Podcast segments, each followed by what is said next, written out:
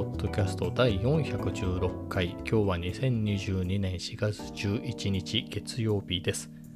今日も暖かくて、昨日ほどではないとはいえでも十分暑かったですね。T シャツ1枚で、まあ、カフェ散歩も済むぐらいで25、6度ってとこですかね、え、えー、そんな感じで非常に過ごしやすかったです。まあ、昨日ね散々花粉症の話したかなっていう気がするんですけれどもう花粉症も全然もうほぼない感じでもう快適に過ごせました。まあそんな中ね、カフェ散歩はもう、サラエボ散歩って言ってもいいですね。サラエボで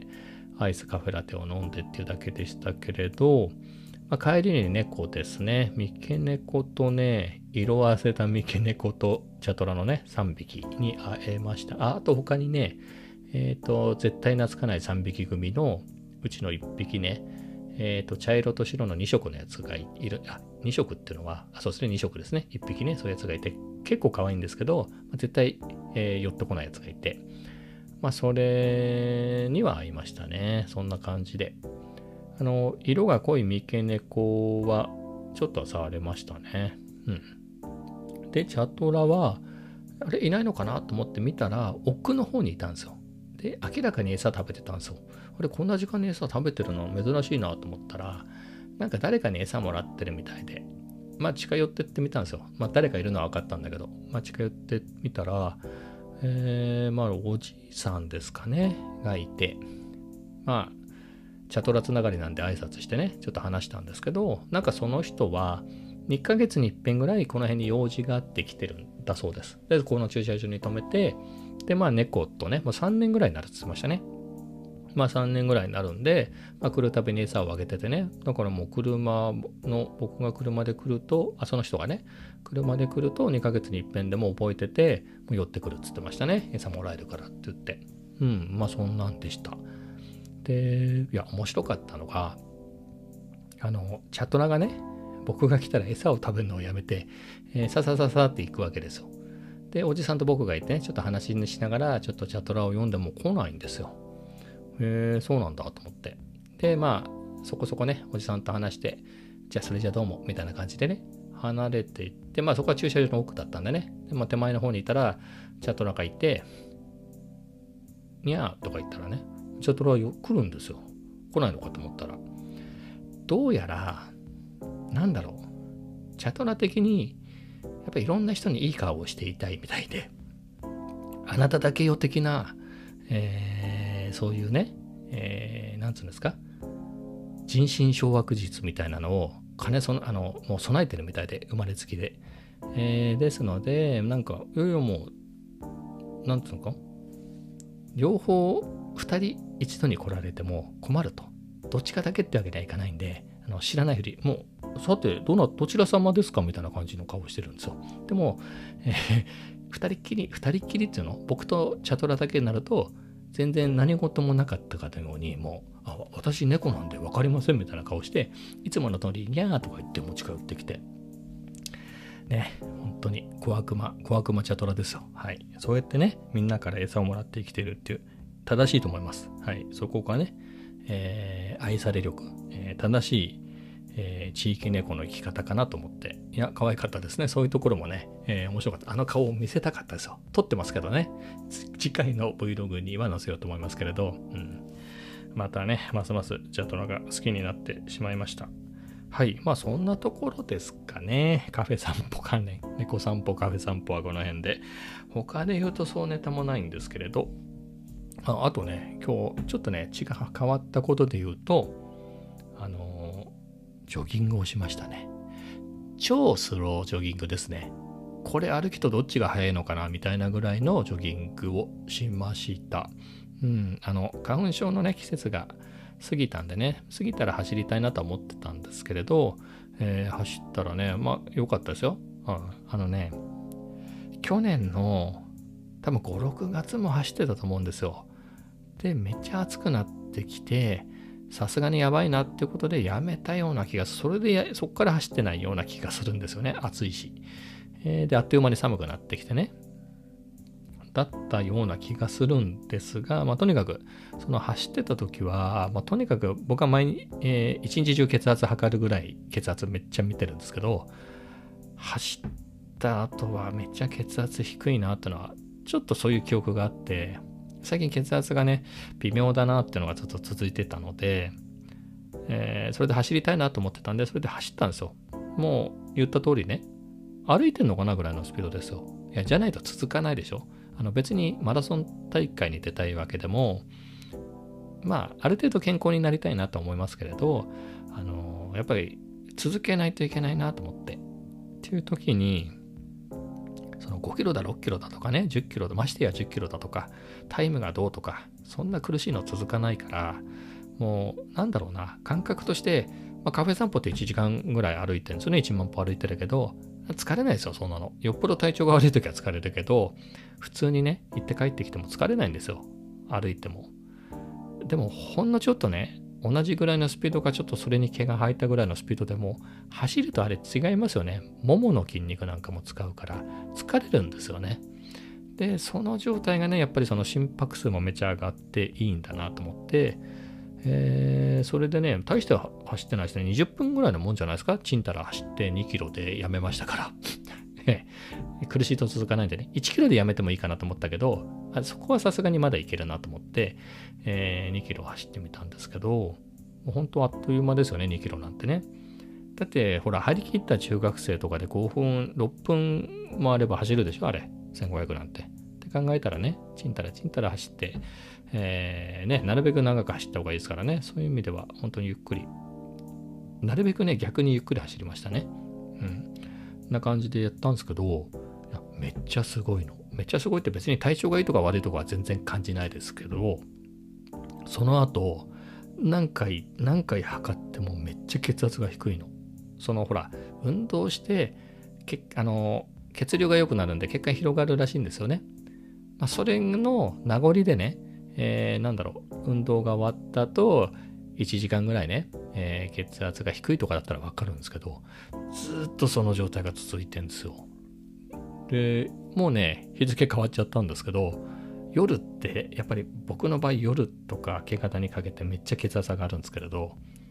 全然低いまま。本当に。いいっすね、これ。うん。うん、なんかいいなと思って。これ続けないと死んじゃうなと思ってね。いやー、いいぞと。本当にいいぞしか言ってないですけど、やっぱりね、やっぱり去年、まあ、さっきも言いましたけど、去年良かったんですよ。で、お医者さんと話した時もめっちゃ血圧低くなったねみたいな話はしてたんで、えー、うん。その時はね、ただダイエットもしてて、体重もめっちゃ低かったんですよね。今70キロありましたね。70 69キロぐらいあるんですけど、その時は62、3キロまで下がったのかな。74キロぐらいまで行って、人生最高に太って、リモートを始めてから。そっからちょっと健康診断ですごいあれ、もう何もかもが引っかかる感じで良くなかったので、そこから、まあ、カフェ散歩も含めてダイエットし始めて、それでまあ、去年のそうですね、5、6月、6月ぐらいですかね、からジョギングなんかも入れて、そんな感じでね、62、3キロまで減ったんですけど、その後ね、走らなくな走らなくなったら、こうまたブクブク太ってきて、今ずっと69キロ。やっぱりあの自分で痩せる要因がないなと思うと体重計は乗らなくなるんで、久しぶりに乗ったら70キロで、ね、まあ痩せる要因がないんで、またしばらく乗ってなかったんですけど、今日さすがにね、えー、測ったらやっぱり70キロはちょっと切ってましたけど、まあ太ってますよね。太ってるとね、やっぱみんなもそうだと思うんですけど、僕の場合はやっぱりある程度以上太ると血圧もめちゃ上がるんで、なんですけれど、でもそのね、ちんたらちんたら2キロぐらい走っただけで、こう1日ね、ずっと血圧がね、低いままでなってるんで、うん、良いなぁと思いました。はい。なので、明日も走りますね、ちんたら。はい。苦しいと続かないんで、とにかく続けないとね、いけないので、あとはあれですかね、もう今週どっか雨らしいですよね、後半ね。っていう時にどうしようかな。で、雨の中までね、走るっていうのもね、靴も濡れちゃうしなので、あの、久しぶりにね、えー、デスクの上には置いてあるあの、ニンテンドースイッチ。これのフィットボクシング2ですかね。多分カードリッジっていうか、あの、カード入れたままなんで、まあ、それでね、有酸素運動をして、えー、それでね、効果があればね、いいかなと思いますので、やろうかなと思います。でも、ジョギングの方が楽ですよね。えー部屋の中でね、バタバタするよりは。なので、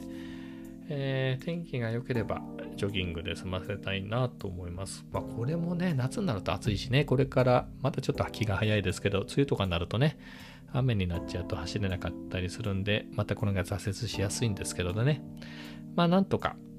血圧もモニタリングしつつ、いい感じで続けていけたらなと思います。でもね、いや、本当に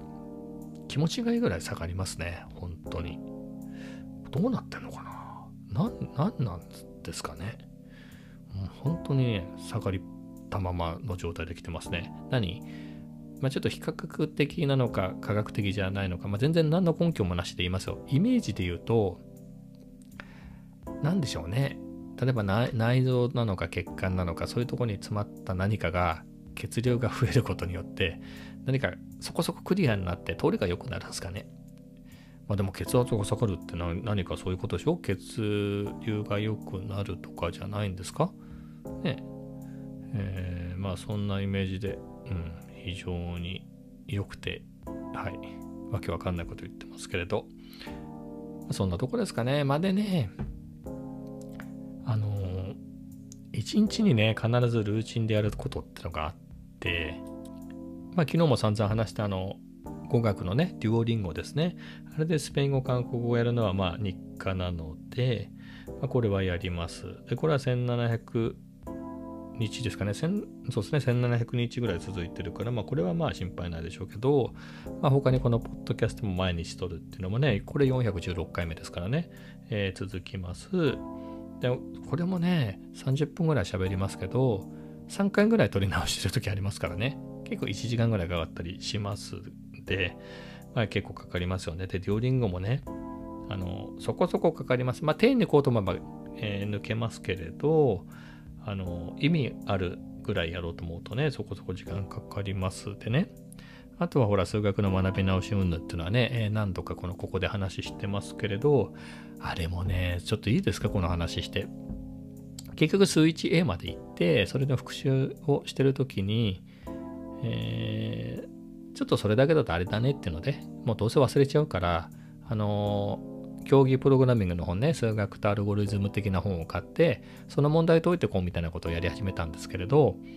えー、それはそれで面白いんですけれど、結局仕事でコードを書くようになってから、やっぱそっちに行っちゃうんですよね。で、その仕事も別に数学っていうよりは単にロジックを書いていけばいいだけの仕事だったりするので、その数学的要素をあまり使ってなくて、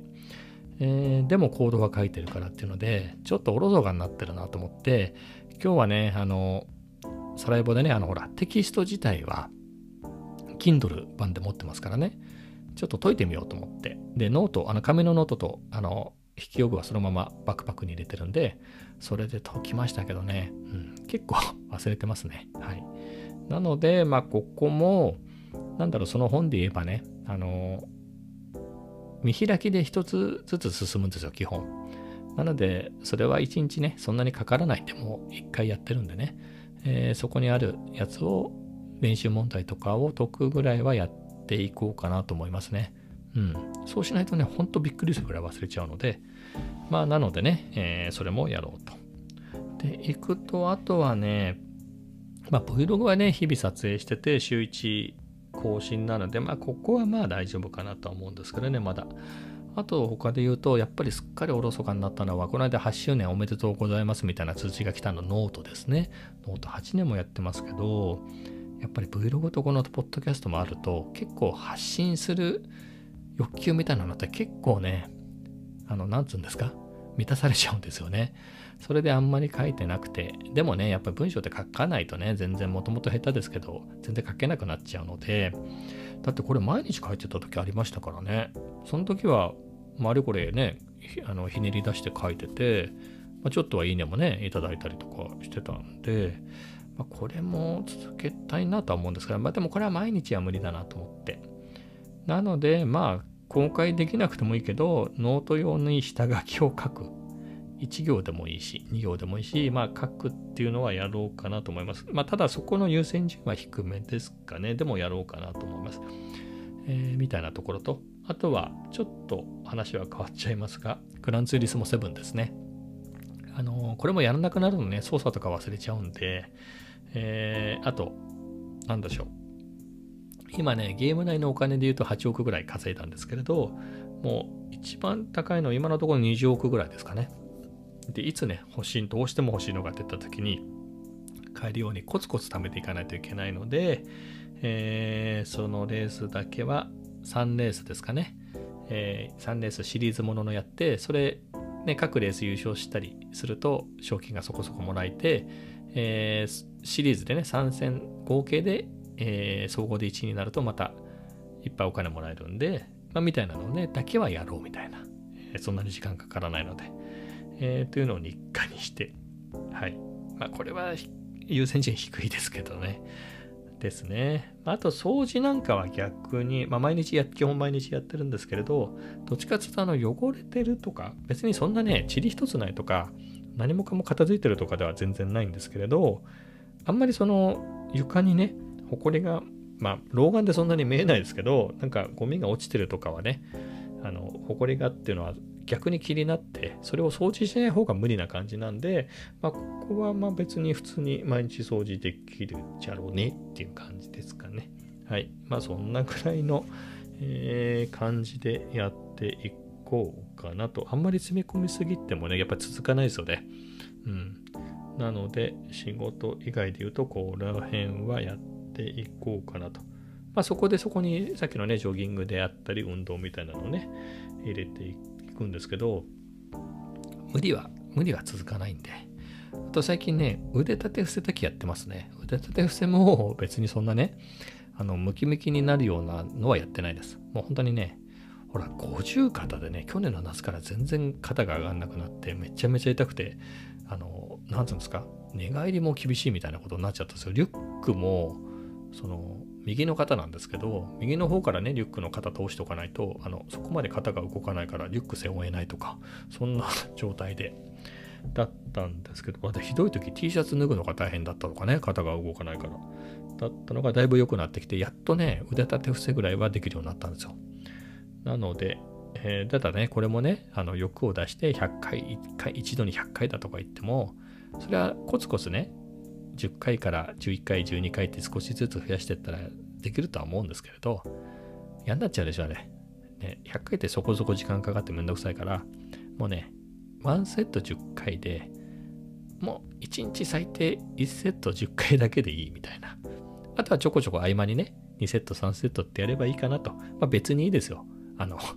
ムキムキにならなくても。もう何かしら運動すればいい。まあ、そんぐらいの緩めにしておかないと続かないし、もうこのぐらいの年になるとね、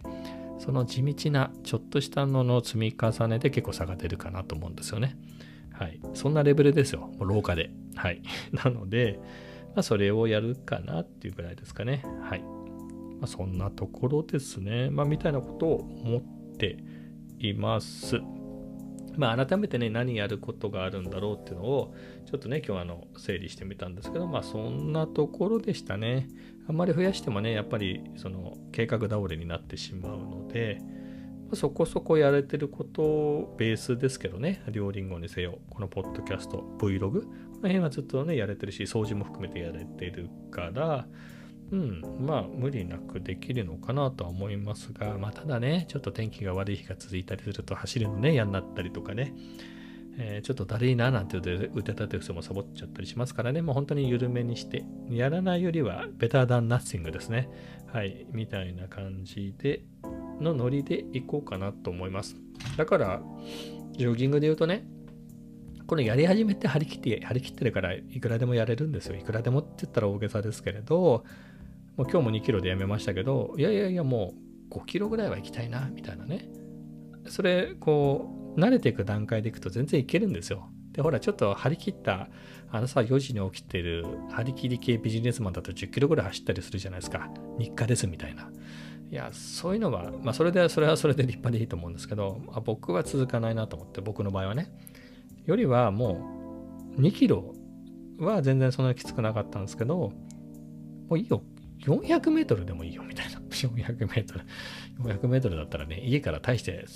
大したとこまで行けないですけどね。まあ、それはともかく、でももうやらないよりは、あの、ただ歩いてるだけよりは、その、その、何百メートルかでもその走るっていうだけで全然違うんであの体の使い方っていうかね、まあ、それだけでもいいとやらないよりははい、えー、ぐらいにハードルを下げていってねあとは三日坊主も、えー、めげずにですね三日坊主を高速で繰り返していけば事実上三日坊主にならないですよね。えっ、ー、と、1、3日坊主で3日でやめちゃって、あ途切れちゃったっていう時にね、その次の日からやればね、えーまあ、3日、えー、3日やって1日休みみたいに考えればね、それでやめちゃって、ああ、続かなかったでやめるから続かないんであって、ね、3日坊主を1、3日坊主ってことは3 4日目に休んで、また3日やって休めばいいわけだから、めげずに3日坊主を高速で、高速っていうか短期間で繰り返していけば習慣だよなと思って、はい。まあそんな感じで頑張っていこうかなと思っています。あんまりね、こう何かしていきますみたいなことは言いたくないんですよね。言っただけで満足しちゃうから。ただ、さっきも言いましたけど、このポッドキャストもね、416回目ですからね、416日連続でやって16ね、やってますし、Vlog は121本ね、えー、ちょうど2年になりますけど、えー、作ってますし、Vlog 以外も入れたらもっと作ってますよね。はい。とか、えー、掃除もね、あの、リモートになってからずっと続いてますしで、まいろいろね、デュオリンゴは、そうですね、1700何日やって、やってますから、うん、まあ大丈夫でしょうと。まあそういう中でね、その時々であんまり増やすのはもうガチガチになっちゃうので、えー、入れ替えつつね、興味のあるものに入れ替えたりはしようと思いますけれど、まあ、そんな感じでやっていきますね。はい。そんなところですね。一旦ここでやめようと思ったんですけど、そういえばっていうのがあったんで、ちょっと続けて次の話題に行きますと、まあね、あの、ここ最近言ってましたけど、まあ息子が、え、ー、と、4月からね、えー、進学しまして、去年なんかね、ずっと家にいたんですけれど、進学して学校行くようになったので、えー、まあ、そこそこ一人でいる時間もできますと。奥さん働いてますんでね。えー、ということで、まあ、ちょっとした空き時間にね、今、ポッドキャストで喋ってるみたいな感じで、え、そういうのをね、えー、Vlog の方でもやろうかなっていうのは思っているのですが、どうやって撮ろうかなみたいなのをね、えー、考えてますみたいな。まあ、今日もいろいろちょっと、ちょっとね、えー、試してはみたんですけれど、まあ、レイアウト変えるのもありかなみたいなのを思いましたね、部屋をね。まあ、これ、ポッドキャストで言うの大変なんですけど、今僕デスクに座ってます。これが窓際です。で、左手に窓があって、えー、そうですね。デスクが窓際にあって、正面は壁です。で、左側に窓があります。で、後ろ側にね、えー、スチールのシェルフがあるんですね。はい。そんな感じのレイアウトになってるんですけど、まあ、これどう撮ろうかなと思って、まあ、落ち着くので言うと、こうやって画面見ながらって喋るとき落ち着くんですよね。なんかまあ表示したりとかもあるし、えー、なのですが、そっち側からのアングルで、えー、撮ったときに、あの後ろ側にロフトがあるんですよね。そこが映るのがあんまり好きじゃなくて、別にロフトに何があるかまで映ってるわけではないんですけど、なんかなーってのはあんまり好きじゃなくて。えー、かといって、あと窓を背景にして撮ると、あの、照明があればいいんですけどね、そういうのがないから、僕の顔が真っ黒になっちゃうわけですよ。真っ暗になっちゃうわけですよ。窓に露出が合うんでね、外に。えー、だからこっちは使えないですね、と。じゃあ、今、デスクに座ってて、目の前に置いちゃうと、後ろが全く見えないんですよね。見えないっていうか見えるんだけど、後ろにね、綺麗に並べて置いてあるシェルフがほぼ映らないんで、なんだか冴えない背景になっちゃったりするんで、これレイアウト変えて、なんだろうな、シェルフとこのデスクの場所入れ替えたらどうかな。そうするとロフト見えなくなるし、みたいなのを、ちょっと考えてみてね、いろいろ試してはみみようかなってちょっとシミュレーションはしてみたんですけどね、まあ答えは出ず、うん。まあ、いろんなね、そこそこものが、えー、いい感じに並べてあるので、これ全部入れ替えるのもまあしんどいのはしんどいなっていうのもあって、うん、どうしていいかがね、まあ、どうにかしたいなとは思うんですが、まあ、一応の解決策としては、今ね、そのデスクに座っていて、まあ、モニターがあるから普通にね、モニターを見ながらっていう、普通にデスクに座ってる状態でいるんですけれど、これを逆に、あの、なんだろう、モニターを背にして座ってね、えー、やると、あ、そうか、さっきも言いましたね。えー、そうすると、あの、ロフトが映らない感じで、えー、撮れるし、そのモニターに何かしらを映しておくとね、あの、後ろに何かが映ってると綺麗に見えるじゃないですか。えー、今日試したので言うと、まあ、僕の Vlog のバックナンバーを流しておく、あの、32インチのモニターの方には。もう一個ね、モニターがあるんで、そこは PS5 で、グランツーリスモで自分が買った車のムービーを流しておくとか。えー、っていう風にしておくと、まあ、光り物があって綺麗で、まあ、いいのかなと思って。はい。それでね、ちょっといろいろ、あの、昨日届いた、昨日、一昨日でしたっけ？えー、買ったね、イヤホンのつをね、レビュー的なやつを撮ってたんですけど、思いのほか息子が早く帰ってきて、えー、そこでやめちゃいましたが、うん、まあ、そんなんであれこれ工夫してます。後で言うと、まあ、工夫してから、工夫が先かなとは思ってるんですけど、アプチャーのね、アマランでしたっけ？あれの 60X か 60D ね、あの照明を買おうかなというのは前々から思ってて、年末ぐらいから思ってたんですけどね。えー、それも思っているのですが、まあ、おっさんの顔が多少半分影になってても別にいいかという気もするし、照明自体はちっちゃいんですけれど、なんか光がやっぱり強すぎるみたいで、ソフトボックス的なのを買わなきゃいけない、あった方がいいのかなと。ソフトボックスってね、やっぱり光拡散させるとなると結構かさばるでっかいやつ買わないといけないんで、それも邪魔くさいよなと思って、やっぱりいちいちしまったり出したりしまったりっていうのがね、めんどくさいから、あの、付属のリフレクター？みたいなやつだけで済むんであればいいんですが、まあ、弱めにね、リフレクターつけて、弱めのほんと弱い、60W 全然使わないような、ほんと弱い光で僕の影が自然に消えるんであれば、まあ、ハッピーかなとは思うんですけど、どうですかね。まあ、影を消すぐらいでいいかなとは思ってますね。あの、夜、多分 60W で僕の部屋そんなに広くないから、まあ、天井かなんかにか壁かなんかに向けて 60W でやったら結構昼間みたいに明るく撮れるのかなという気はするんですが、うん、まあやったことがないんでね。はい。ちょっと悩んでます。でね、2つ悩むのが 60X っていうのが色温度が変えられるんですけれどそれは25,800円かなで 60D ってやつがあの昼間のね色固定のやつでそれは2万1800円でどっちがいいんでしょうねみたいなね。そんな別に昼間みたいにいろんな色になれば十分かなっていう気もするし。うん、そこもちょっと悩みますね。ただ4000円の差でね、えー、できることはね、そこが下がってたりするから、後を考えると高い方でもいいのかなって気もするし、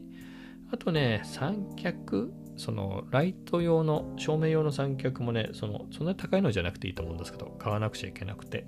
その辺あんまり未知の領域なんで、多分これかなっていう、ニューワーあたりのね、